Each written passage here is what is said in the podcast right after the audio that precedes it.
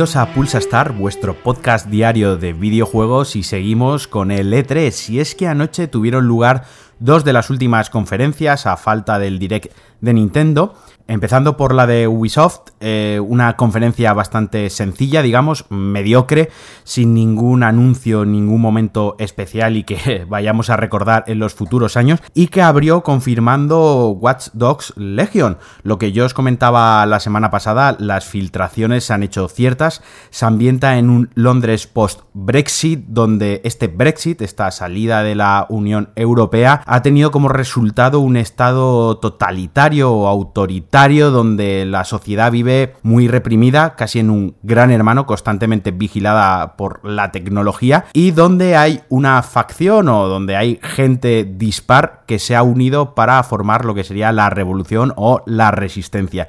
Y aquí entra el, lo que comentábamos de que se ha hecho hincapié o se ha trabajado en que podamos manejar cualquier NPC del juego, es decir, podremos reclutar NPCs para crear pues esa resistencia. Ubisoft presentó muy bien el juego, lo hizo como debe ser, con un gameplay extendido, con un gameplay que muestra diversas mecánicas, donde muestra la noche, muestra día, muestra armas, muestra tecnología y muestra combate cuerpo a cuerpo. Pero sobre todo, lo más guay, mostraba a una anciana asesina. Y es que uno de los detalles más curiosos fue que dentro de todos estos NPC que os comento que podemos eh, controlar, uno de ellos era una anciana, una ex hacker y asesina que se defendía bastante bien con las armas. La verdad que fue un tono de humor en medio de, la presentación del juego que, a todo el mundo le hizo mucha gracia. Pero además también se vio el, gameplay del juego que transmitía muy buen eh, feeling y el combate cuerpo a cuerpo, que la verdad que era espectacular con unos remates con pistola y con artes marciales muy del cine de acción. La, inspiración es clara.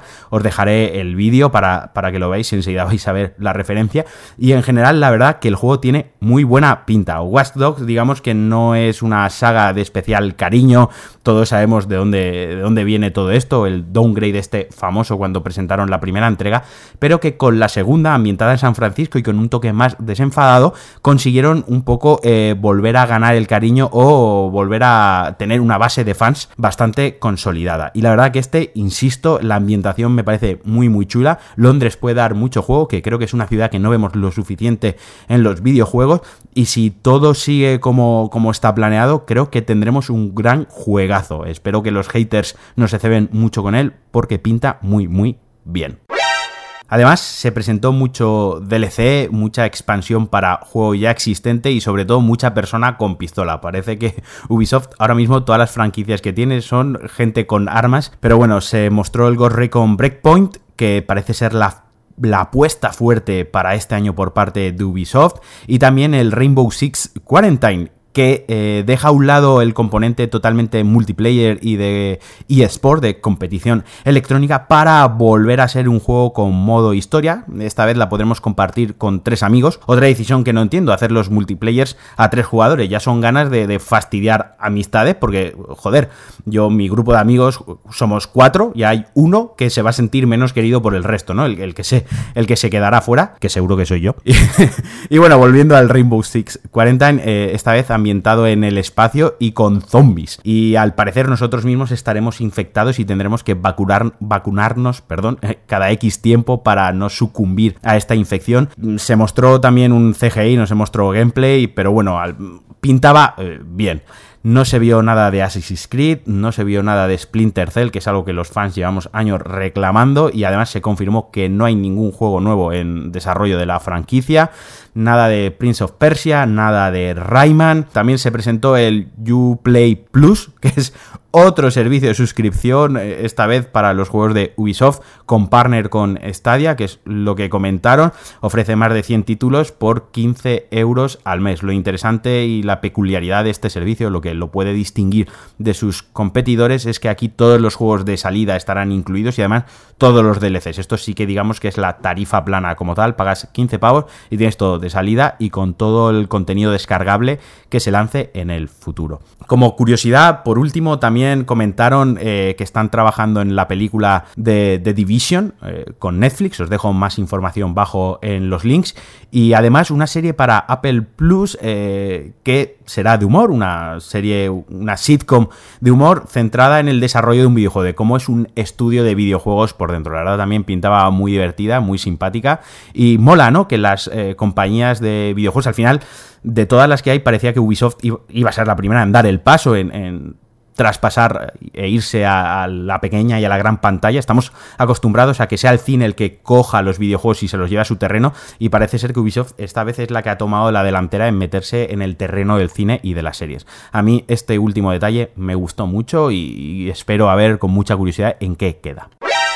Y la otra conferencia fue la de Square Enix, la compañía nipona que abrió la conferencia con Final Fantasy VII Remake. Eh, teníamos muchas ganas de verlo. Hace dos días, en, en un concierto de la Orquesta Sinfónica de Final Fantasy, se confirmó la fecha del lanzamiento, marzo 2019. Y esta vez lo que se dio es mucha información sobre el sistema de combate, que era algo que se había podido intuir por algún gameplay que se había filtrado, que se había publicado en un tráiler hace un par de meses, pero tampoco quedaba claro muy bien por dónde iban a ir los tiros. ¿eh? Nunca mejor dicho, porque se vio a Barrett disparando mucho.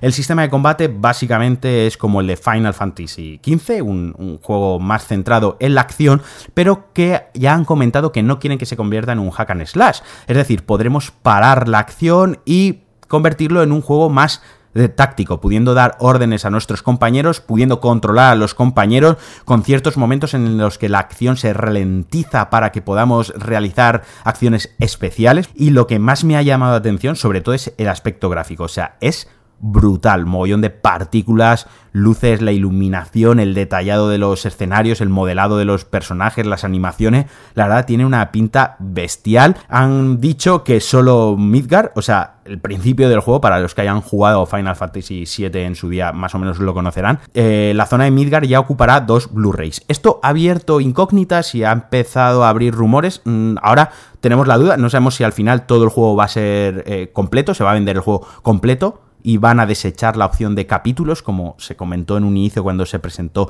el juego, o, si al final sí que se va a eh, apostar por, por, esta estructura de capítulos. Todo esto también está un poco empañado por la edición coleccionista de 300 pavos que se ha presentado con una figura muy muy guay de Play Arts de, de Cloud. Entonces, claro, dices, por 300 euros solo me van a vender la primera temporada o la primera parte del juego. Falta ver eh, que revelen más información, pero bueno, os voy a dejar también el, vídeo bajo porque está muy muy guay, a mí me ha llamado muchísimo la atención. Y siendo con Final Fantasy, además, se anunció el remaster, no remake, remaster de Final Fantasy VIII que se va a lanzar este mismo año, en unos pocos meses, para Xbox, PC, Switch y PlayStation 4. Se comentó un poquito de Life is Strange 2, se pasó por encima el juego de Not, la eh, aventura gráfica esta interactiva que la primera parte la verdad que está muy bien, os la recomiendo si no lo habéis eh, jugado. Y luego hubo mucho de japonesadas, ¿no? es mi especialidad, así que tampoco voy a entrar mucho. Si queréis, os dejo el link para que veáis bien todo lo, que se presentó. Y aquí acabó con, con, el anuncio gordo, acabó con lo que esperábamos con muchas ganas, que ellos mismos habían anunciado que iba a estar en la conferencia, y fue el Marvel's Avenger, el juego de los Avengers eh, desarrollado por Crystal Dynamics y lo que se mostró fue una cinemática generada con el motor del juego donde pudimos ver un poquito eh, los diseños de los personajes, la ciudad donde empieza el juego y un poco de la trama. No os voy a spoilear, sé que hay gente muy sensible con los spoilers y más cuando hablamos de Avengers, así que insisto, también os dejo el tráiler bajo para que lo veáis por vosotros mismos, pero sí que voy a comentar que a mí me ha dejado un poquito frío. Y no sé lo que ha sido exactamente, no sé si ha sido el diseño de los personajes, que ya estaba claro que no va a ser el mismo que los personajes del cine, que no iban a ser reproducciones exactas de los actores, porque recordemos, esto es un juego sobre los Avengers, de la licencia de los Avengers, no sobre las películas de los Avengers. Es decir, que contará con su propia historia, esto será una aventura más de los Vengadores y, por eso los, los personajes que vamos a ver no van a ser exactamente iguales que los actores. Pero hay algo que a mí me ha dejado frío, no sé si ha sido que no se ha visto gameplay directamente, si no se ha dado mucha más información sobre el tipo de juego que va a ser, pero yo viendo eh, el vídeo estoy un poco cauteloso y quiero ver más la, aventura.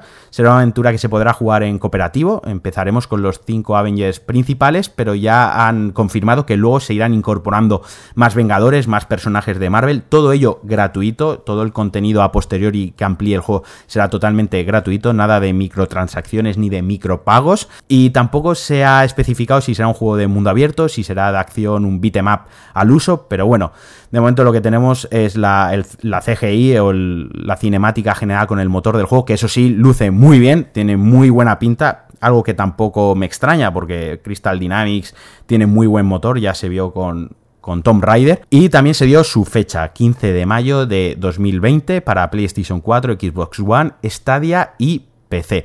Eso sí, comentaron que en PlayStation 4 habrá sorpresas como una beta antes que en otras plataformas y algunas cosas más que se irán desvelando poco a poco.